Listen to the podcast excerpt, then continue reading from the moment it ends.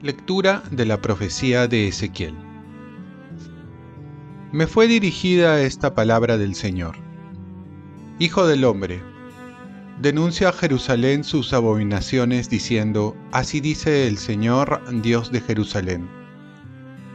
Por tu origen y tu nacimiento eres cananeo.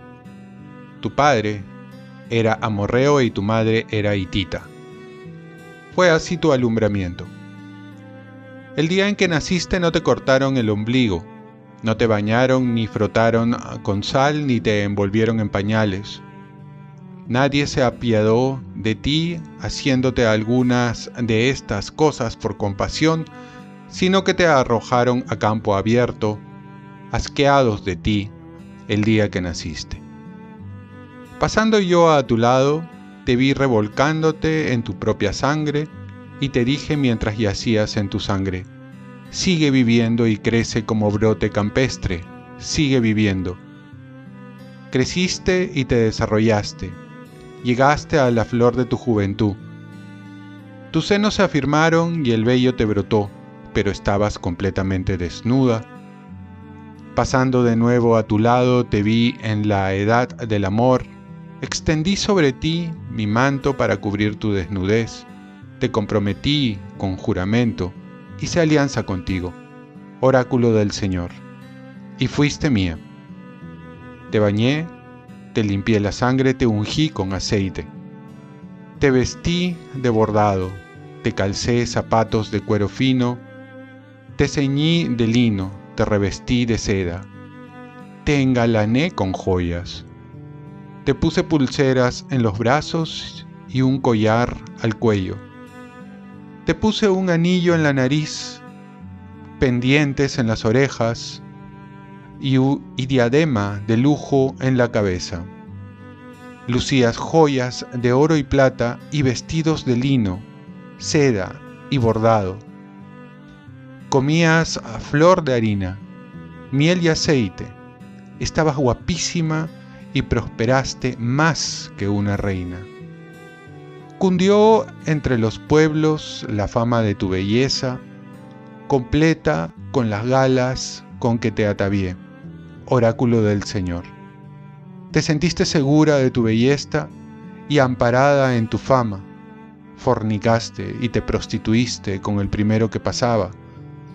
Pero yo me acordé de la alianza que hice contigo en los días de tu juventud y haré contigo una alianza eterna para que te acuerdes y te sonrojes y no vuelvas a abrir la boca de vergüenza, cuando yo te perdone todo lo que hiciste. Oráculo del Señor. Palabra de Dios. Salmo responsorial. Has cesado tu ira y me has consolado. El Señor es mi Dios y Salvador. Confiaré y no temeré, porque mi fuerza y mi poder es el Señor. Él fue mi salvación, y sacarán aguas con gozo de las fuentes de la salvación. Has cesado tu ira y me has consolado. Den gracias al Señor, invoquen su nombre cuenten a los pueblos sus hazañas, proclamen que su nombre es excelso. Has cesado tu ira y me has consolado.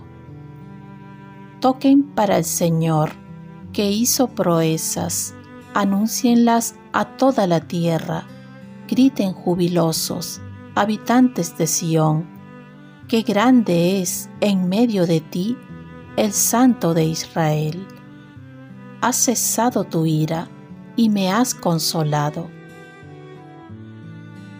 Lectura del Santo Evangelio según San Mateo. En aquel tiempo se acercaron a Jesús unos fariseos y le preguntaron para ponerlo a prueba. ¿Es lícito al hombre divorciarse de su mujer por cualquier motivo?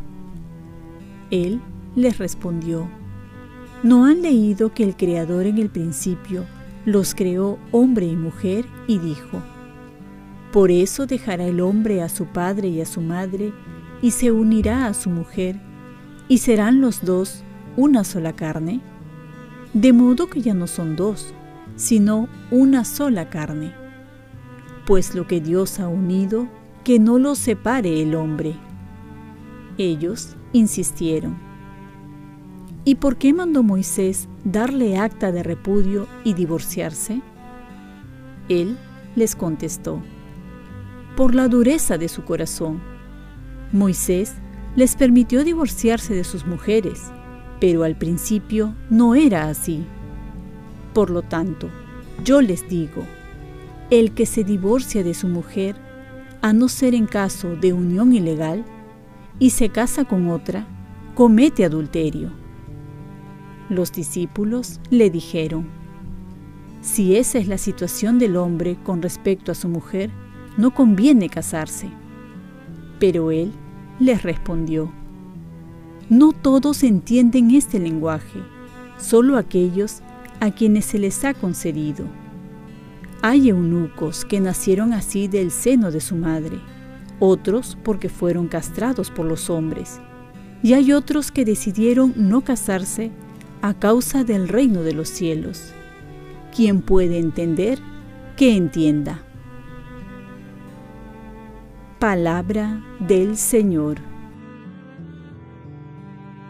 Paz y bien, el matrimonio se va construyendo con amor y perdón. Aquí podemos encontrar dos llamados. Uno es para el matrimonio, que son en su mayoría, y otros para la vida consagrada, tanto la vida religiosa como el sacerdocio. Ambos tienen como fin seguir a Jesús de diferentes maneras. Ambos son importantes y uno no es más que otro. Ambos nos llevan a la santidad y ambos son movidos por el amor. La respuesta de Jesús comienza evocando en el principio los creó hombre y mujer. Y es que para Dios nada es imposible. Hay un plan para cada cosa y para cada uno. Dios tiene un plan para la familia, para el matrimonio, el sacerdocio para cada persona. En el matrimonio, la vocación original es indisoluble, pero por la dureza del corazón del hombre se permitió el divorcio. ¿Por qué la gente se divorcia? Hay muchos motivos que es bueno saber y reconocer. Menciono algunos. Son construidos sobre arena, no sobre el verdadero amor que es buscar la felicidad del otro. Búsqueda unilateral de la propia realización pues no se busca la realización de ambos, sino de cada uno por su cuenta. Falta de un verdadero conocimiento recíproco. En realidad no se conocen o se conocen superficialmente. Expectativas exageradas que se hacen uno del otro, olvidándose que son humanos, no ángeles, y por lo tanto tienen defectos, fallas, limitaciones, debilidades.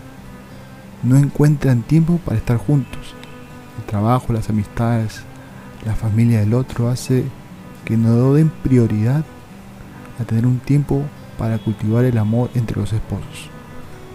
Cuando se ama más a los hijos, a la madre o al padre, más que al esposo o a la esposa, esto también es otro motivo porque se olvidan que la prioridad la tiene el esposo o la esposa. Y es que ningún matrimonio es acabado ni perfecto sino que se va construyendo día a día, aceptando las limitaciones del otro, pero sobre todo con amor, para que se de manifestar la comunicación, el perdón y así puedan cumplir y vivir su vocación. Oremos. Virgen María, te pido por todos los matrimonios para que se construyan sobre la roca firme que es Cristo. Ofrezcamos nuestro día. Dios Padre nuestro yo te ofrezco toda mi jornada en unión con el corazón de tu Hijo Jesucristo, que siga ofreciéndose a ti en la Eucaristía para la salvación del mundo. Que el Espíritu Santo sea mi guía y mi fuerza en este día para ser testigo de tu amor. Con María, la Madre del Señor y de la Iglesia, te pido por las intenciones del Papa. Con San José Obrero, te encomiendo mi trabajo y mis actividades de hoy para que se haga en mí tu voluntad. Y la bendición de Dios Todopoderoso, Padre, Hijo y Espíritu Santo, descienda sobre ti. Cuenta con mis oraciones que yo cuento con las tuyas y que tengas un santo día.